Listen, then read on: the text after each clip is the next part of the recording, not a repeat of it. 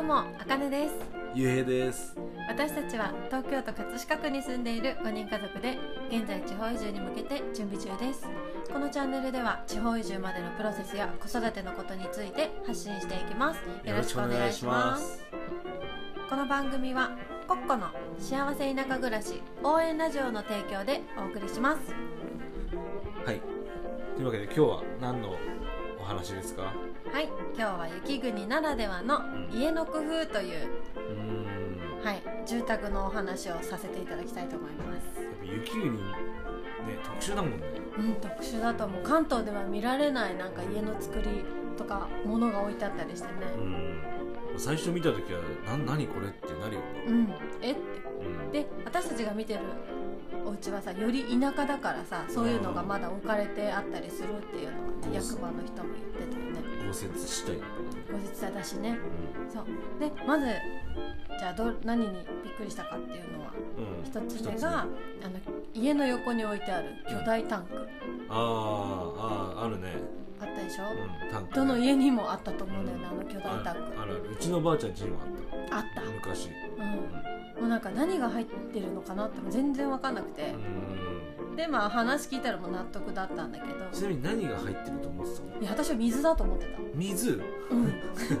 いや水？凍っちゃうから水をそこに入れとくのかなって。え？え逆に入れてた方が凍っちゃうよね。寒すぎて。お水が凍っちゃうから。溶かす用の水とそうお湯お湯っていうのかな？なんかそういう風にできる装置なのかな？あー家の周りのこうなんか凍っちゃうかけてそれにしてはちょっと簡易的だなとは思ったんだよね。うん。だから凍っちゃいそうな作りだなこれと思ってたんだけど。うん。あの実はそれがうん。灯油タンクだったっていうことが分かったんだようん。ね、で本当関東ではさ、うん。私たち今使ってるけどポリタンクに灯油を入れて、あの買いに行って過ごしてるじゃない、ガソリンスタンドとかね。もう雪国じゃそれのサイズじゃ追いつかないみたいでうん、あの巨大タンクに一冬の灯油を貯蔵しておくみたいな。うん。あ一冬なんだあれ。そうあれで大体一冬であそれは初めて知った。すんごい大きい、まあ、使うあれにもよると思うけど。ああまあそうだね。そうあの私たちが見たお家の横についてる巨大タンクのサイズは、うん。まあ、490リットル入る。うーん。だいだいぶだいぶすごょいすごいね。だって私たちね20リットルをあでも何回だろううちは5回ぐらいで買いに行って。いやもっと言ってるよ。一冬で考えたら。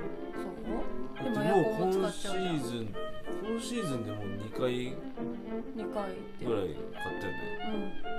うん。だってまだ11月の終わりですよ。あそっか。そうだよ3ね月ぐらいまで使うじゃん。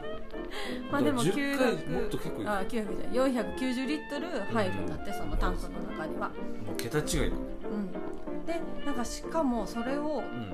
あのポリタンクからさあポリタンクじゃない巨大タンクからさ移すのとかって結構大変じゃない？うーんまあまあのもうあまああちょこちょこ。そう。うん。特に消費する町だからさ、うん。そうすると、まあ補充が大変だからっていうことであの灯油がファンヒーターなどにあのパイプでつながれててうんああいちいち出さなくてよくなってそうそうそう。いちいち出さなく、うん、入れる必要がないうんように便利になってるんだって、まああのお家の形とかいろいろあると思うし、ね、もしかしたら今ガスガスファンヒーターとかもあるじゃん、うん。うんそういうのを使うお家もあるかもしれないけど私たちはあの空き家うん。に住む予定なので、うん。まあ、多分このパターンで行くのかな巨大タンクかなって思ってるんだけど、まあ、今度行く時にそれも確認したいポイントだなと思うところですね。うんうん、あと2つ目。うん。もうあの雪国ならでは。あの屋根から雪を落とす工夫がされた家がたくさんあったなってうん。うん思ってますね。あのさ屋根がさ急斜面だったお家もあるしはいはいはい。なんかさ右が何？なんていうんだろう。右が短くて左が長い屋根。ちょなんなへの字。みたいな、うん。そう。への字みたいな屋根もあったし。そんな家あったの？あったんだよ。でなんかあまあおしゃれだなって思ったんだよねパッと見。あおしゃれだなと思ってて、うん。その新しいお家が多かったかな比較的にその形は。で昔は何雪下ろしっていう。はいはい板？雪板？うん。雪下ろす板がポンって真ん中に立ってるお家があってうん。そうすると雪がつながらないから左右にパサってあそう。ー重みで勝手に落ちていくって自いう重で勝手に滑っていくってこと。そう。それがちょっと多分変わって今のへの字とかとんがってるお家の屋根に変わっていたりするみたいなのね、うーん。まあ、それも一つの工夫じゃん。うん。あの屋根から雪落とすなんて危険だしさ、まあそれであれだもんね。亡くなってる方とかもいるもんね。うんニュースになってて。そうだから手間もあるし、うん。ね、年齢もいくとやっぱそう雪かきがすごくきつくないじゃん。今は別に平気でもさ、うん。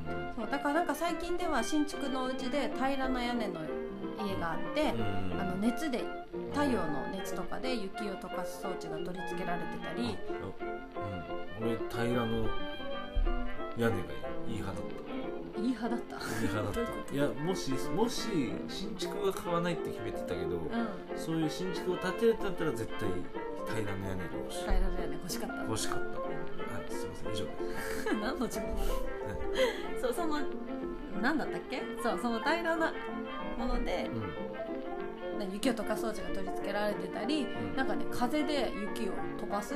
風で？へなんかあるらしい。見たことないんだけどえ調べたら出てきた。そういういろんなね工夫がされてる家が今は出てきてるんだなって。まあ何？コスト面とかそれをつけるためのコストはかかるかもしれないけどやっぱり毎日冬場は雪かきや雪下ろしのことねするじゃん。うん。そういうことを考えるなら、ね、お金を払ってでもそういうちょっと楽にねできる方法を考えるっていうのも一つの工夫だなっていうのを。そうだそれでね雪国に住むのが嫌になるぐらいだったらちょっとお金かけてそう家を建てたりするなら、いい装置を取り入れるのも、うんね、心が豊かになるうんものの一つなのかなって、うん。そうあとはあの3つ目がうん。窓に雪囲い、はいはいはい。うん、あるね。そう雪囲い私ちゃんと見たことがなくって、うんでも見に行った空き家にはみんな窓の横になんかうん。L 字のうんフックみたいのがくっついてて。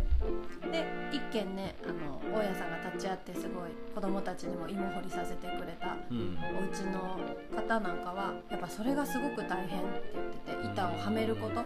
で板にもなんか順番がちゃんとあって書いてあったねなんかそう番号を書いてこれ順に行かないとはまらないとか、うん。まあ、古い家だからだと思うんだけどうん。そういうのがちょっと大変だよなんて言われたりはしたけどうん。なんかその板をやることであの雪が室内に入ったり積もった雪の重みで家が破損するのを防ぐんだって。だから必ず必要なものなんだけど。うん。ああれだよねそのそれやっちゃうとやっちゃうとっていうかそれやると家の中がずっと夜みたいなことあ言ってたよね言ってたね。日が日の光が入らないから、うん。ね。うんそういう大変さもね豪雪地帯ならではであるとは思うんだけど、そうだよね。そう。だからその重み重みじゃないやあの板をつけることでうまあそれは防がれるね。ん。家を守るための方法なんだけどうんでも今はやっぱりちょっと変わってきてるのかうん。調べてたらトタンやプラスチック製のパネルなどで窓を覆うだけで防げるっていうのもバーがあります雪の状況によるのかな？うん。雪ですごい雪だったら。とかまあね。小国町の家では見たことなかったよね。見てないね、まあ、古いお家が多いっていうのもあるけど。木だったよね。木だったね。